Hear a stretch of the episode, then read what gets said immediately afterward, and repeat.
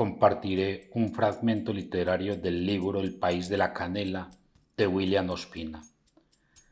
Si he aceptado contar otra vez cómo fue nuestro viaje, es solo para convencerte de que no vayas a esa expedición que estás soñando.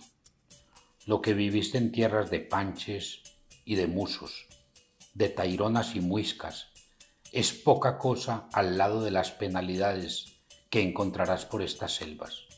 Dices que es muy posible que por el reino de las Amazonas pueda entrarse también al país del hombre dorado.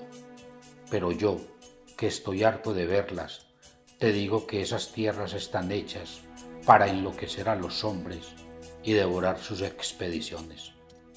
Sí, nosotros sobrevivimos, pero fue sin duda una excepción. Siempre vuelvo a preguntarme cómo es posible que tantos hombres sobreviviéramos a un peligro tan extremo.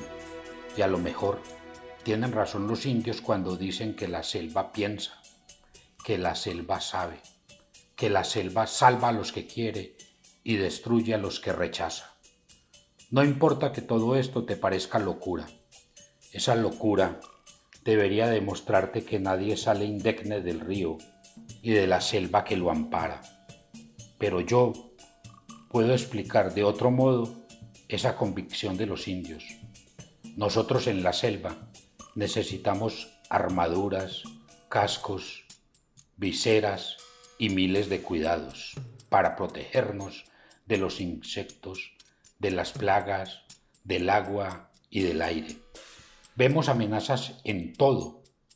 Serpientes, peces, púas del tronco de los árboles, ponzoñas de las orugas vellosas y hasta en el color diminuto de los sapos de los estanques. Pero a la vez comprobamos que los indios se mueven desnudos por esa misma selva, se lanzan a unos ríos devoradores y salen intactos de ello, pero parecen tener el secreto para que la selva lo respete y lo salve.